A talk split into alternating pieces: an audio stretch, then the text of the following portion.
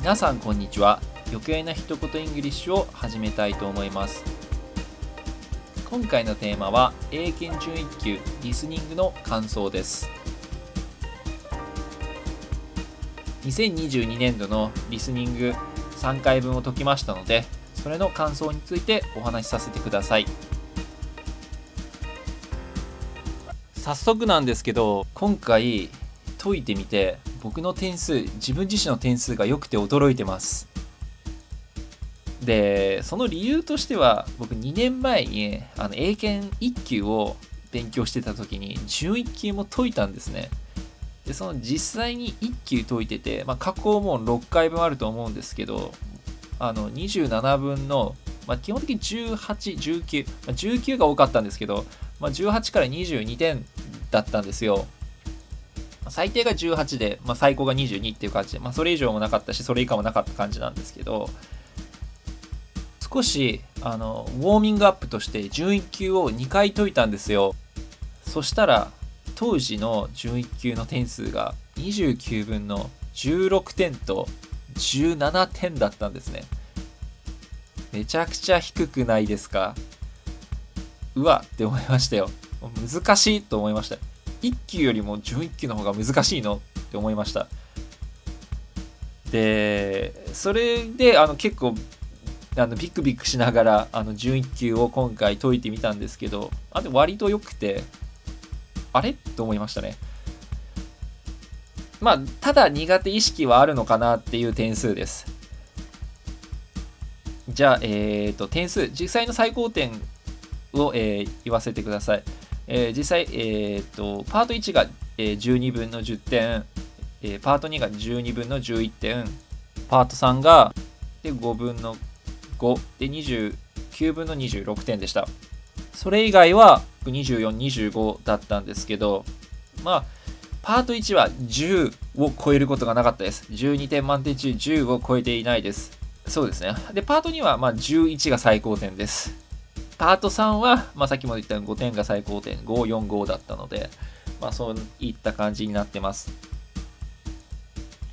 で、今回やってみて、まあ、できるようにはなってるけど、まあ、リスニングはやっぱり27点だったりとか28点、さらにパート1で10超えてないので、あのリスニングが苦手なんだなっていうのを再認識、えー、しました。で、それで今からちょっとパート1とパート2とパート3の僕なりの感想を、えー、伝えさせてください。パート1なんですけど、英検1級よりもやっぱり難しいイメージがありました。なので難易度としては、えー、難しいをつけたいです。まあ人それぞれだと思うんですけど僕にとっては難しかったです。でその難しい理由をちょっと伝えさせてください。紐解いていくともう、まあ、1つ目がもう選択肢が1級と同じで少々ややこしいんですよね。だから少し聞き逃すとあれ何言ってたっけ？どっちだ？えこっちも答えだなえ答えっぽいなっていうのがあってもう少しでもぼーっとしてたらアウトですね。で2つ目なんですけど TOEIC と比べて英検は間が短いイメージがあるんですよ。なのでちょっと TOEIC の場合は、ちょっと前の問題の聞き逃して、ちょっと考える時間があるんですけど、その、英検はその考える時間を与えてくれないので、その次の問題に、えー、リスニングが進んじゃうんですね。なので、その次のリスニングが進んでるのに、前の問題をちょっとまだ残ってどっちだったっけって選択肢見てたら、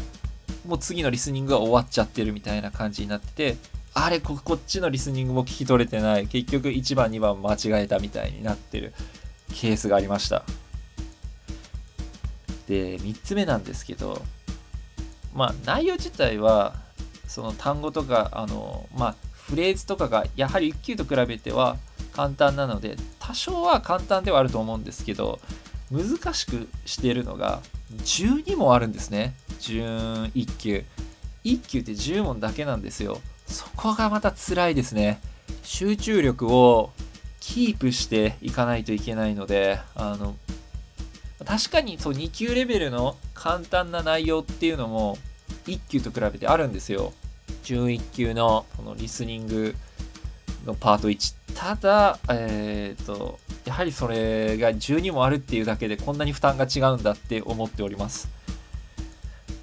でとにかくまだまだ僕自身聞き慣れてない単語が単語だったり音が多いせいで、まあ、聞き逃すことが多いんだなっていうのを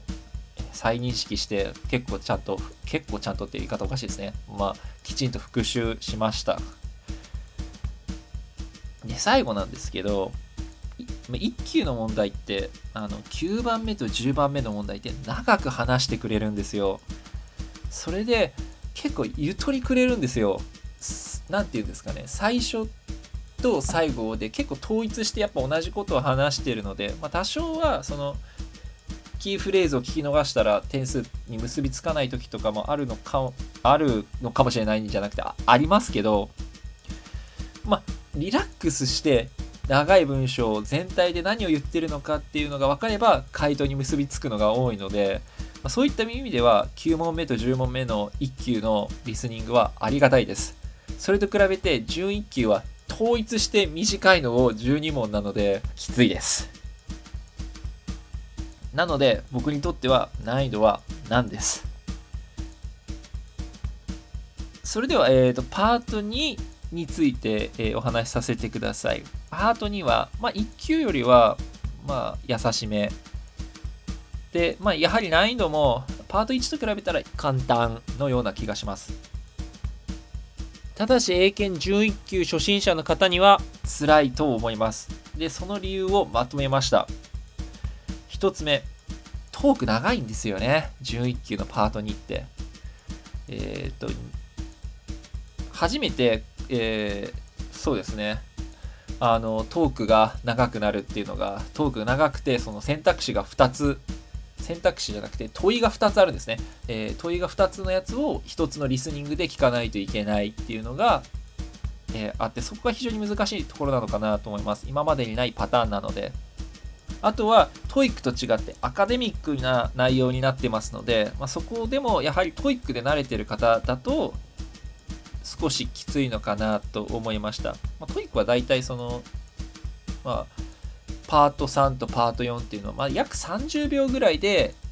3つの設問を1つのリスニングで解く。英検に、えー、11級の場合は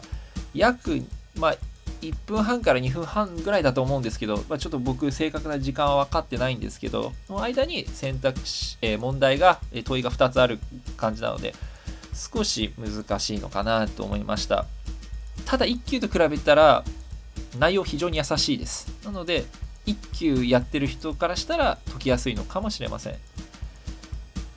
で、その簡単な理由としては、1級はもっとアカデミックな内容になってます。まあ、1、1級のリーディングのような内容がリスニングで流れてくる感じです。で、僕自身、その、パート2が得意な理由っていうのがあります。で、パート2が得意な理由は、 TOEFL で非常に慣れてるからなんですよ。まあ、アカデミックな内容なんですけど、あの、1級の上のレベルのリスニングなんですね。で、その理由としては、まずは時間です。流れてくるのがだいたい3分半からまあ6分半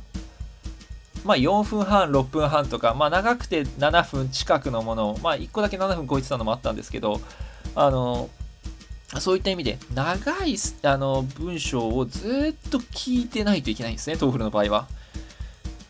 それと比べたら1級でも、まあ、2分から3分ぐらいなので、あの、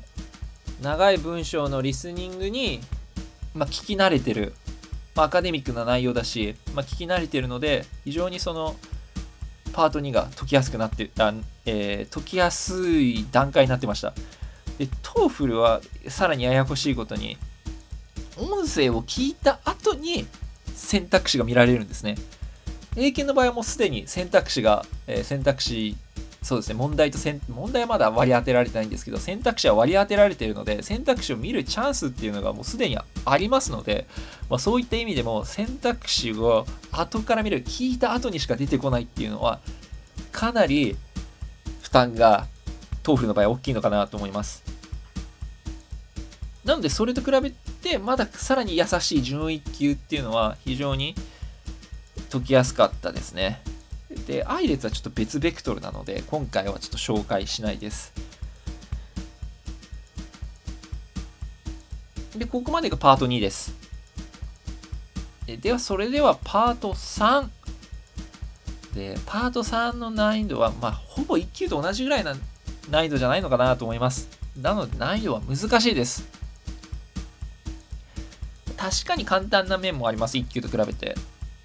まあ、10秒で読める、あ、えっ、と、11級、1級は最初に10秒割り当てられて、それで文章を読んでから、あのまあ、文章を読む時間を与えられて、えー、10秒経った後に音源が流れてきます。で、それに比べて、えー、まあ、1級の情報量と比べて、あのーまあ、準1級の方は少ないので、まあ、そこら辺は理解しやすいのかなと思いました。ただしなんですけど、しっかり状況把握、あとは文章に書かれてたことを把握しないと、普通に間違えます、これ。本当に間違えるのかなと思います。結構難しくて、その、いろいろその、これとこれとこれっていうのが出てきて、え、あの、これとこれとこれっていう言い方ちょっと分からにくいので、まあ、例えばですけど、まあ、家の値段とかを、まあ、1000ドル、2000ドル、3000ドルだとしますよ。で、まあ、答えは1000ドルなんですけど、その1000ドルの答えのところの文章に2000ドルでもありえそうだし、3000ドルでもありえそうな会話を、えー、と普通にうまく流してきますので、え、実際答え1000ドルなのか ?2000 ドルなのか ?3000 ドルなのか？っていう感じで、あの、悩んでくる、えー、形になります。ちょっと3、でもちょっと値段も相場もちょっとめちゃくちゃなんですけど、非常にその難しいです。なので、パート3も気を抜くと、本当全問ミスするの問題なので、あの非常に難しいです。で、あの僕の総合的な感想としては、まあ、明らかに、えー、準1級はリーディングよりもリスニングの方が難しいと思いました。まあ、なんといっても僕自身がその英検1級を勉強している時にえっ、ー、と英検1級のリスニングよりも準1級のリスニングの方が点数低かったので本当にあのいいトレーニングになると思います。まあ、実際その英検1級の勉強をしたいっていう方は英検11級のリスニングを勉強すると、まあ、リスニング力が上がる、えー、サポートになるんじゃないかなと思いました。まあ、何よりも、あの、パート1、まあ、準1級のパート1は、まあ、圧倒的なその12問っていう多さ。で、パート2の長い文章を聞く。そしてパート3の初の情報処理問題、まあ、リスニングの情報処理って結構難しいと思うので、まあ、そういった情報処理をしっかりできるっていうのが非常に難しくなっているところなのかなと思いました。で僕なりの今後やっていかないといけない対策だったりとか、あ、自分なりに今回点数取れた、えー、コツを伝えます。で、パート1に関してはもう明らかに僕のリスニング力が足りてないだけです。もう音の分析が本当にもっと必要なのかなって思いました。あとは単語の音、まあ、すぐにこの音だ、この音っていうか、音の分析っていうよりも単語の、単語と音のリンクですよね。まあ、例えばなんですけど、exonerate って言われたら、exonerate ってなんだって思った間にもう文章で流れていきますよね。なので、あの、この単語はこの意味っていうのをもっとしっかりあの把握していかないとあの全然全然リスニング力って上がっていかないなって思いました。なのであのリーディングばっかりやっててあのリーディングを文章で見て覚えるんじゃなくて音で聞いて覚えるっていう習慣を僕自身もっとつけていかないとなって思いました。でパート2はとりあえず選択肢を先に見ていないです。あの、 TOEFL と同じ形にして僕は解いてます。なので、あの、そうすると僕は解きやすいです。まあ別に人それぞれ先に選択肢見てもいいと思うんですけど、ですけど僕はこっちにしています。で、これのいい点としては、あの選択肢見ながら、あの TOEIC はさ僕は選択肢見ながら解いてるんですよ、基本的に。で、その理由としては、 TOEIC は単語単位で聞き取れてたら正解になるケースが多いんですよ。まあ、例えばですけど、reservation っていう単語が音声でちらっと聞こえたなと思ったら、選択肢見たら、あ、reservation ってある。あ、これが正解じゃないっていうのが、 TOEIC のいいところであり、まあ、リスニング力がそんなになくても点数が取れるっていうのがあります。英検はあのリーディングの際にも言ったんですけど文章そのまま変えてくるのであの間違いやすくなります。でえどこに書いてあんのってなってたら文章も先どんどんどんどん進んでいくのであのしっかり聞いてから答える方が答えやすいです。であのはっきりあのちゃんと文章を聞き取れてたらあのリスニングで聞き取れてたら答えはこれしかないっていうのが英検準1級またまあ1級もそうですね。いや聞き取れてたらこれしか答えないっていうのが分かりますのであの最後まで聞いてからあの2問解く方がいいです。あの目をちらつかせたりどこで何話してるんだろうっていう悩みながら選択肢見ながら聞くよりは。でパート3はキーワードに線を引く習慣をつけてました。あの文章のところの、えー、キーワードになるところ、もこれは、えー、準1級でも1級でもそうなんですけど、あ、これがあのリスニングで流れてきて、これをチェックして、これをちゃんと頭の中に残してたら、あの、回答に結びつくなっていうのを線を引いてました。で、結構 TOEIC やってる方とか、あの、線を引いちゃダメなんですよね。あれ、問題に書いちゃいけないので、あの、結構やっちゃいけないっていう思う方もいるかもしれないんですけど、英検は全然線を引っ張ってもいいので、あの、ナレーションでも流れてるぐらいに、あの、弾きたい時は弾けって言ってますので、あのどんどんどんどんあのこういった感じでリスニングでも線を引いてポイントを引っ張るとあの回答に結びつきやすいのかなと思いました。かがだったでしょうか？いや本当にあの英検11級のリスニングは奥が深くてもう何と言いますかねもう僕自身これ満点取れるようになったらかなりのリスニング力あるんじゃないかなと思いましたので、まあ、引き続き1年に1回まとめ解きっていうのをやってで実際にどれぐらい点数取れてるかっていうのを公開していこうかなと思います。これで27、28、そして29取れたらもう、僕は英語の上級者になれるのかなと思います。まあ、それぐらいのレベルであの取り組むといいのかもしれないんですけど、まあ、実際その英語力っていうのがまだまだまだまだ遠いですね。あのまあ遠いと言いますかその IELTS 満点だったりとか TOEFL の110点115点120点満点取るのはまだまだ難しいっていうのを痛感いたしました。次回はネイティブキャンプの先生のスカーレットさんに参加していただいたのでそのコラボをシェアできたらなと思います。スカーレットさんは TOEIC970 なので有益な情報がまたいっぱいありますのでまた楽しんで皆さん聞いてみてくださいそれではご視聴ありがとうございました Thank you so much for listening to my podcast. See you next time. Bye bye.